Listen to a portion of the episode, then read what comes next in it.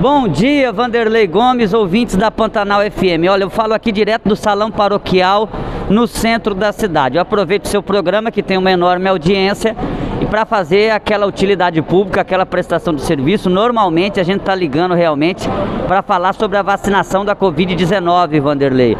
Olha, hoje nós temos das 8 às 11, da 1 às 4 da tarde. Hoje o horário vai ser mantido até o seu final, porque nós temos muitas vacinas a serem aplicadas, então não tem possibilidade do estoque terminar antes.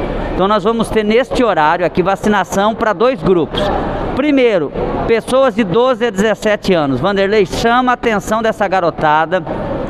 A vacinação a imunização é o melhor caminho para proteger este grupo e também toda a família, toda a casa contra a Covid-19.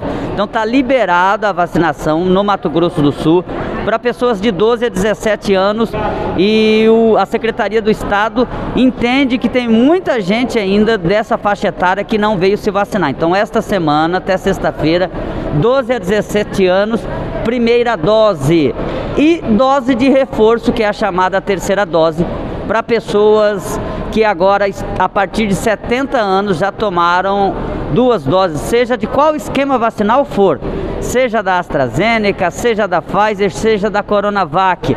Venha tomar sua dose de reforço. A dose de reforço é para pessoas idosas, agora a partir de 70 anos, e para os imunossuprimidos, ou seja, pessoas que estão enfrentando a batalha contra o câncer, ou que passaram por um transplante, ou que têm HIV, venham tomar essa dose de reforço, porque a melhor proteção é realmente a vacinação. Mundo Novo atualmente, de Vanderlei, está com quatro casos ativos para a doença. Eram três ontem, com dois novos testes rápidos positivos e mais uma alta, a conta fica em quatro casos para a Covid-19 em Mundo Novo. Então a vacinação é o melhor caminho.